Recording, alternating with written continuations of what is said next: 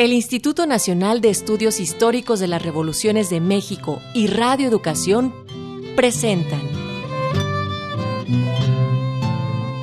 Emiliano Zapata mala tierra, siempre leal con su gente, gente leal, revolucionario a carta cabal, firme a la justicia agraria se aferra el caudillo del agrarismo. Sus ideales, el plan de Ayala encierra. Rescatar la tierra era elemental. No claudica, su lucha es radical. Valiente el pueblo, resiste en la guerra. ¡Guerra y libertad! Combatió contra Madero y Carranza, que menospreciaban la lucha agraria. Emiliano Zapata Salazar. Evidenciando su burgués perfil. Basada en el libro Biografía de Emiliano Zapata, del doctor Felipe Ávila Espinosa. Finalmente Emiliano busca alianza cayendo en una traición sanguinaria. El año 19, el 10 de abril.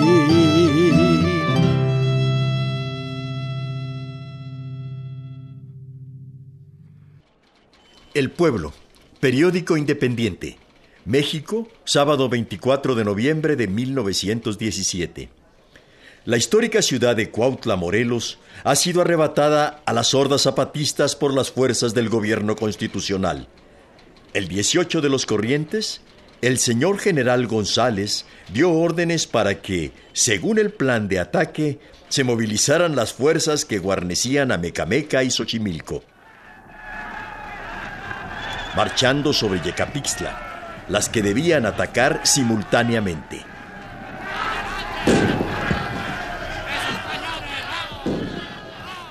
Cuautla presenta un estado desolador. Se halla en completas ruinas, tanto por los destrozos causados por los zapatistas como por el demoledor efecto del bombardeo que fue preciso realizar para la derrota.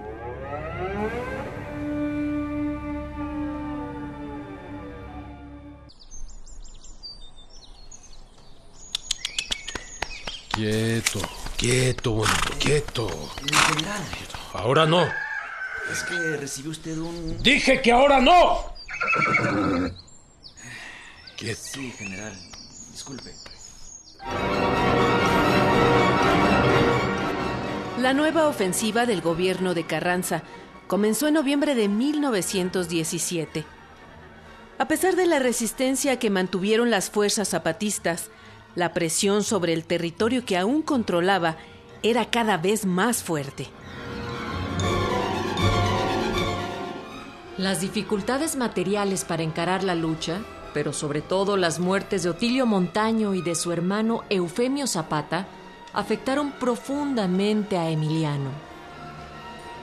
De los firmantes del plan de Ayala habían sucumbido ya José Trinidad Ruiz, El Tuerto Morales, Próculo Capistrán, Amador Salazar, Lorenzo Vázquez, además de Montaño y Eufemio.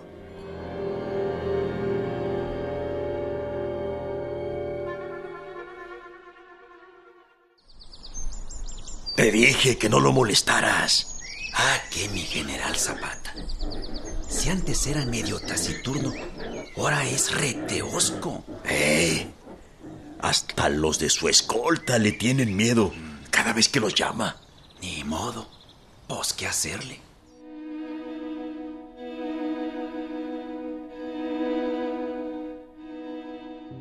La unificación revolucionaria se impone.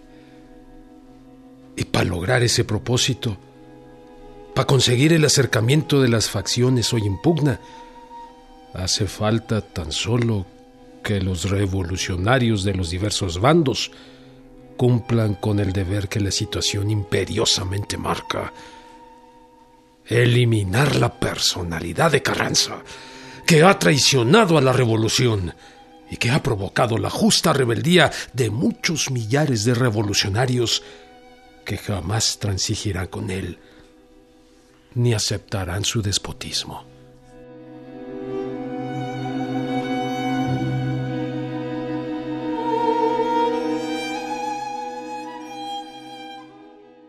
La incapacidad del gobierno de Carranza para derrotar a las diversas rebeliones locales en el norte, noreste, sur y sureste del país hizo suponer a Emiliano la posibilidad de la unificación revolucionaria.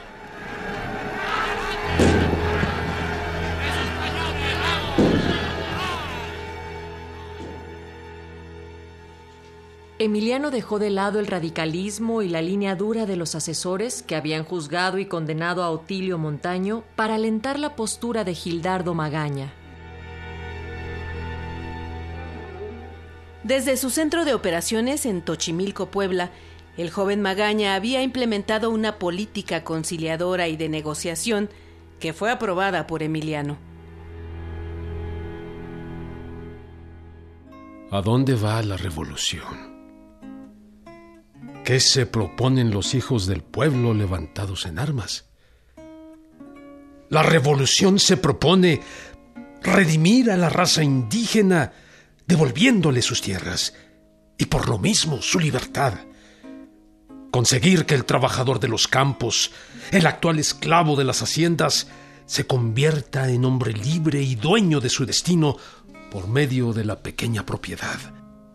Mejorar la condición económica intelectual y moral del obrero de las ciudades, protegiéndolo contra la opresión del capitalista, abolir la dictadura y conquistar amplias y efectivas libertades políticas para el pueblo mexicano.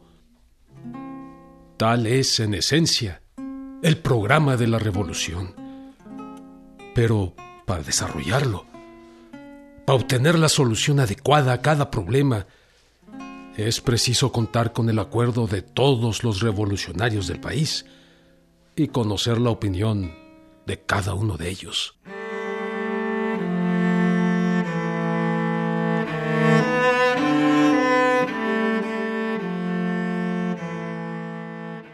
Los intentos de negociación de Magaña llevaron a Emiliano incluso a proponer un acuerdo de paz con Carranza, a cambio de un reconocimiento mutuo y de dar garantías a la población morelense. La oferta de claudicación no fue contestada por el presidente. Los intentos de negociación eran un signo inocultable de la debilidad del movimiento suriano y de su necesidad de sobrevivir tratando de mantener sus principios.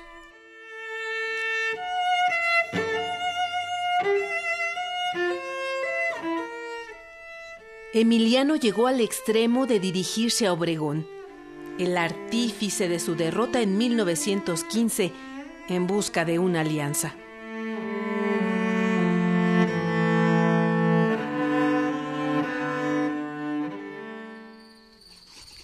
Señor general don Álvaro Obregón, los acontecimientos que se han sucedido de cuatro años a esta parte nos han hecho conocer cuáles son los elementos auténticamente revolucionarios. De un lado está el radicalismo agrario, representado por la rebelión campesina que lucha por la emancipación del trabajador del campo y por ende en pro de la redención de la raza indígena, singularmente olvidada en la mayor parte de nuestras contiendas intestinas.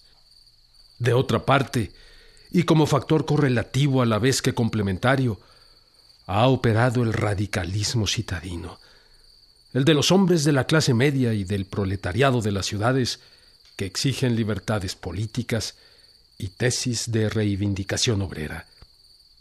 Este último elemento está representado por el Partido Liberal Constitucionalista, del que usted es jefe autorizado. El error fundamental consiste, pues, en haber mantenido divididas y en condiciones de combate esas dos fuerzas que deben sumarse la una a la otra en vez de restarse la una a la otra. Y si esto es tan claro, ¿por qué no unificar la revolución y hacer de ella un solo cuerpo? ¿Por, qué, no realizar esta, obra de patriotismo, de fraternidad y de concordia, si para ello basta eliminar el espurio elemento personalista? Pues esa es la invitación, general Obregón. Mm. ¿Qué le respondemos a Zapata? Nada. No le responderemos nada. Vamos a ver qué pasa más adelante. Está bueno. Pero hay que mantener buena relación con sus contactos. Uno nunca sabe. Eso sí.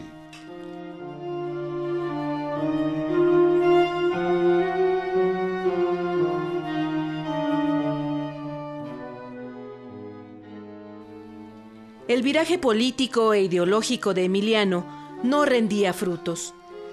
Su retórica conciliadora había dejado atrás el radicalismo del plan de Ayala sobre la ocupación inmediata de las tierras y la lucha de clases contra los capitalistas, sin ningún resultado. Emiliano estaba más aislado y débil que nunca, acompañado solo por sus más fieles y convencidos generales y con recursos que apenas les permitían sobrevivir.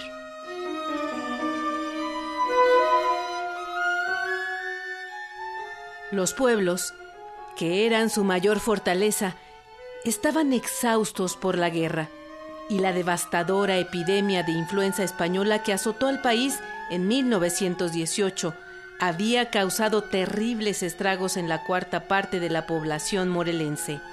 Aún así, la resistencia continuaba en las montañas, pero para sus enemigos era el momento oportuno para aniquilarlo.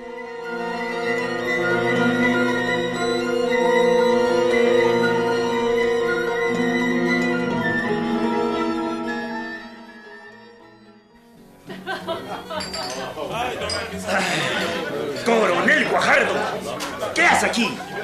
¡Levántese! General González, yo... Usted debería estar en Cuautla, como se le ordenó. General. ¡Arréstenlo! Sí, mi general. Ya veré después cuál es el castigo. Además, ya tengo muchas quejas de los pueblos sobre este. ¡Vámonos de aquí!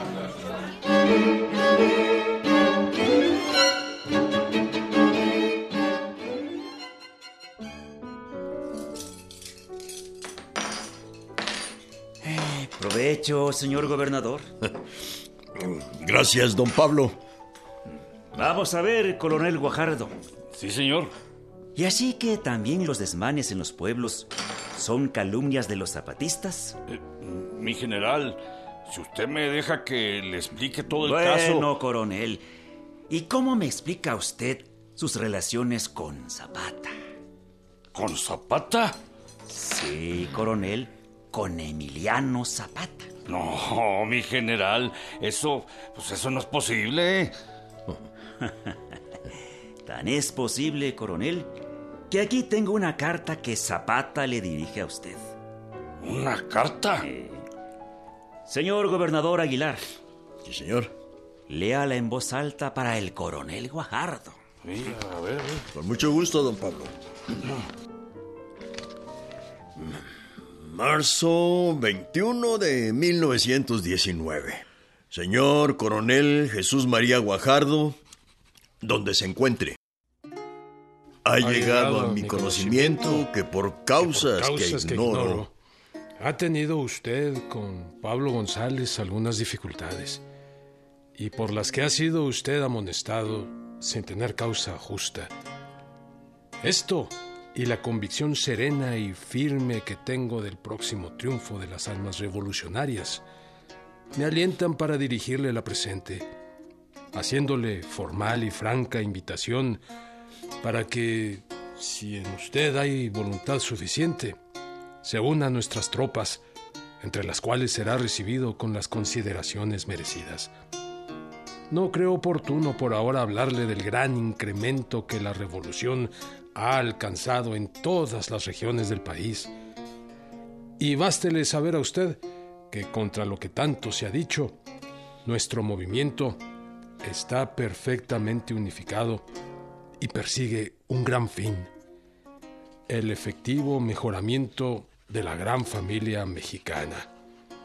En espera, En espera de sus apreciables letras, quedo de usted su atento y seguro servidor, el general Emiliano Zapata. Buen servicio de espionaje nos tiene ese Zapata, ¿no, señores? Así es. Ya ven ustedes, a tan poco tiempo del incidente de nuestro estimado coronel Guajardo, ya lo supo todo. Pero, general, yo no tengo conocimiento de esa carta y nada tengo que ver. Pero desde este momento, usted tendrá correspondencia con Emiliano Zapata. ¿Yo? Eh, aquí el licenciado Aguilar y yo ya nos pusimos de acuerdo. ¿Verdad, licenciado? Ajá, así es. Él escribirá las cartas y usted las firmará.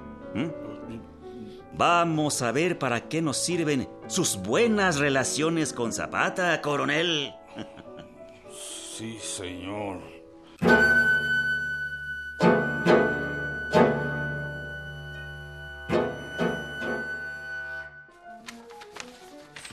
Jefe de la Revolución del Sur, don Emiliano Zapata, donde se encuentre.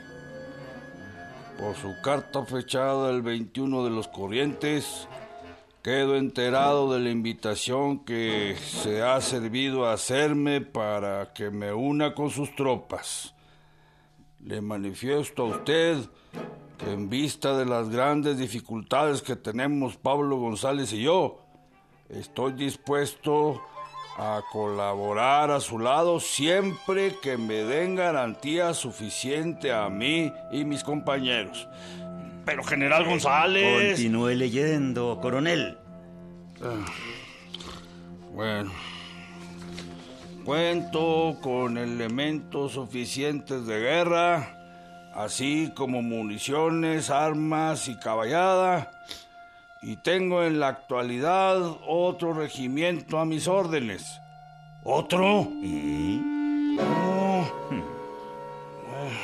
En espera de sus letras y suplicándole una reserva absoluta sobre este asunto tan delicado. Quedo su afectísimo y seguro servidor, Jesús María Guajardo. General. Salud, señor gobernador. Salud, general.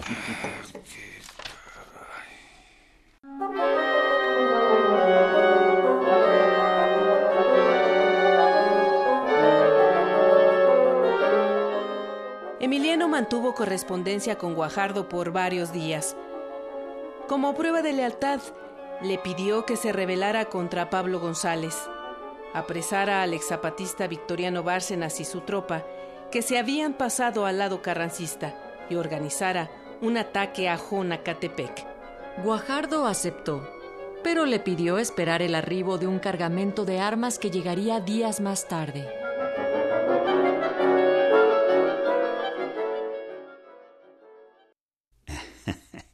Así que Zapata quiere pruebas de su lealtad.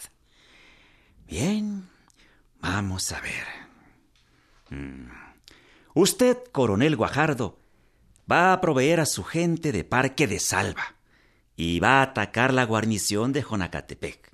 ¿Qué? Eh, yo le voy a dar instrucciones al general Río Certuche para que use el mismo parque. Óigame. Ya después no- del tiroteo, usted se retirará en desorden a un punto convenido.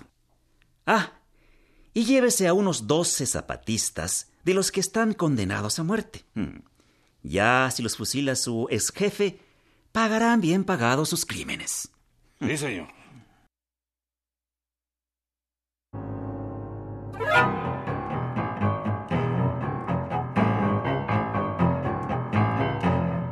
Guajardo cumplió uno a uno los acuerdos con Emiliano. El 8 de abril se declaró en rebeldía contra el gobierno de Carranza y el día 9 tomó Jonacatepec. ¡Preparen! Además, cumplió con la otra prueba que le había exigido Emiliano. ¡Oh, ¡Apunten! Apresar y ejecutar a 59 agentes de Victoriano Bárcenas por traición. ¡Fuego!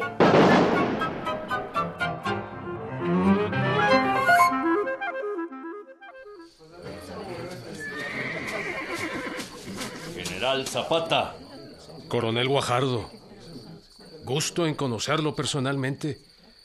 Pues aquí está lo prometido. Hago entrega de la plaza de Jonacatepec al ejército suriano. Cumplió.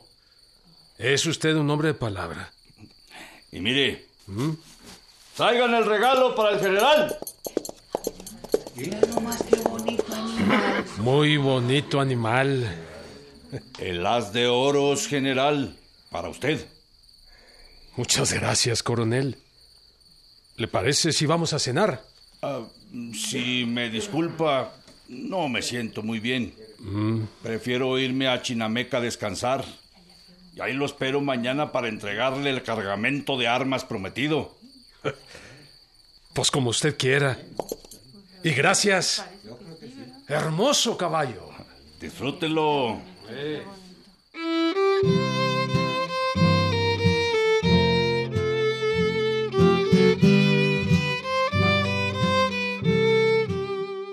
Emiliano llegó a los alrededores de Chinameca en la madrugada de ese 10 de abril, sin decidirse a entrar, como si presintiera algo. Después de reunirse con Guajardo, en una tienda cercana a la hacienda, una falsa alarma sobre la presencia de tropas federales hizo que cada uno regresara a sus posiciones.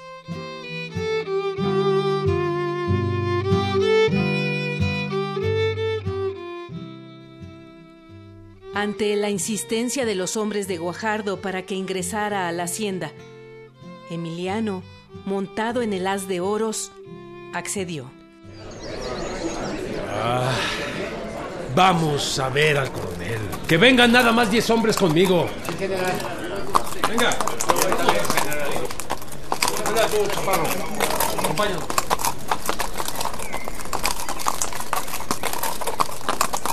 ¡Presenten armas! ¡Fuego!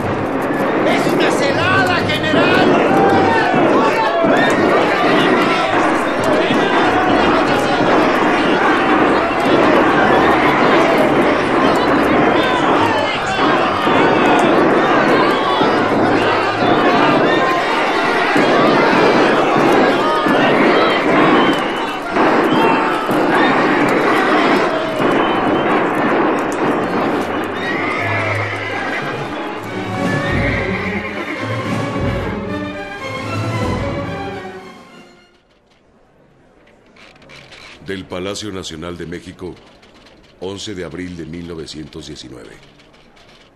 Señor General de División, don Pablo González, Cuautla Morelos.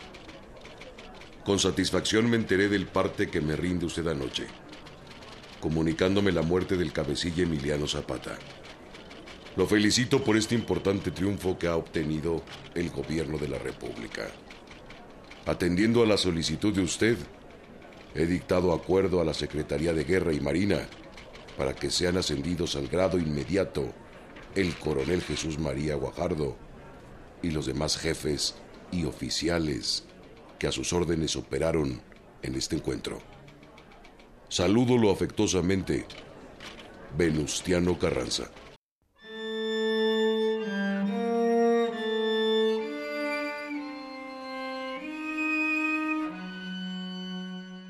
Víctima de la más negra de todas las traiciones.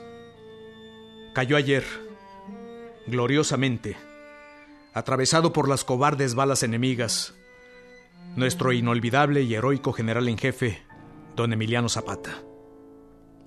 Que las maldiciones de todos los buenos mexicanos, de los que hayan sabido comprender la grandiosa obra del más grande y desinteresado revolucionario mexicano, caigan sobre los nombres maldecidos y malditos de los cobardes asesinos. Hoy más que nunca, los que bajo las órdenes del ya glorioso Emiliano Zapata seguimos su ejemplo de patriotismo y de profundo amor al pueblo, tenemos la sagrada obligación, el ineludible deber de continuar la lucha con mayores bríos, con más fe, con más grandes ardimientos en contra del enemigo carrancista que ya para siempre manchó su nombre con el lodo de la traición. Reforma, libertad, justicia y ley. Tochimilco, Puebla, 11 de abril de 1919. El general Gildardo Magaña.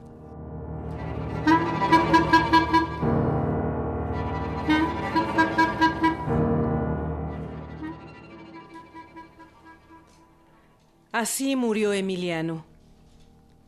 Y con su muerte el zapatismo, que había sido el movimiento más persistente y radical de toda la Revolución mexicana, entró en su fase más aguda de declive.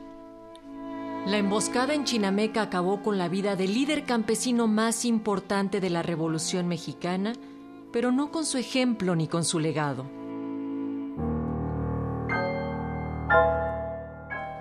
La leyenda de Emiliano Zapata comenzó a las pocas horas de su muerte y continuó por decenios en los campos de Morelos. A un lado, a un lado.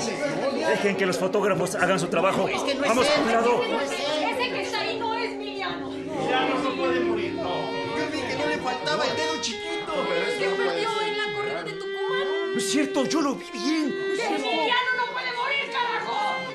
¿Y el lunar en forma de manita en el pecho? Tampoco lo tenía. Ah, pues si no se le veía el pecho. Miliano no puede morir. Miliano va a regresar a continuar la lucha. Miliano vive.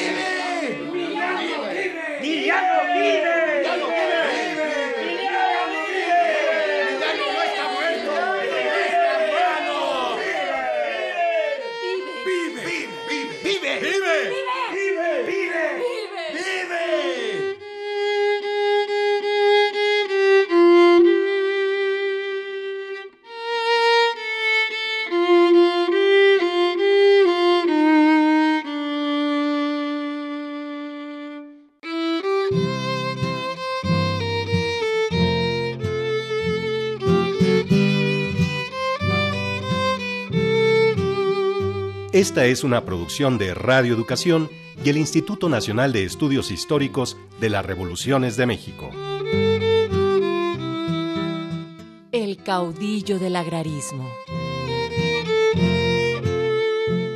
En este capítulo participaron Sergio Alberto Bustos, Joaquín Chablé, Fernando Gómez, Luis Cárdenas White, Teresa Lagunes, Natalia Luna, Fernando Manzano, Alfredo Alfonso y Marlene Reyes. Diseño sonoro Antonio Fernández. Efectos Cruz Mejía. Musicación Claudia Guzmán. Asistencia Estrella Coral. Guión e investigación Roberto Nájera. Realización y dirección Edmundo Cepeda.